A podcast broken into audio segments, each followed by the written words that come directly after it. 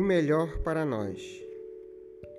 Do livro Ceifa de Luz, por Francisco Cândido Xavier e pelo Espírito Emmanuel. Porque se perdoarde aos homens as suas ofensas, também vosso Pai celeste vos perdoará. Jesus em Mateus, capítulo 6, versículo 14. Muito e sempre importante para nós o esquecimento de todos aqueles que assumam para conosco essa ou aquela atitude desagradável. Ninguém possui medida bastante capaz a fim de avaliar as dificuldades alheias.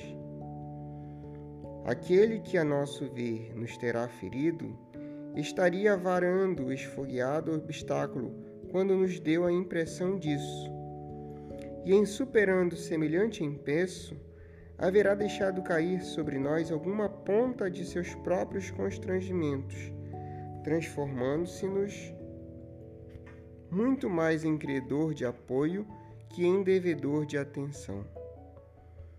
Em muitos episódios da vida, aquele que nos prejudicam ou nos magoam frequentemente se encontram de tal modo jungidos à tribulação que, no fundo, sofrem muito mais pelo fato de nos criarem problemas que nós mesmos, quando nos supomos vítimas deles.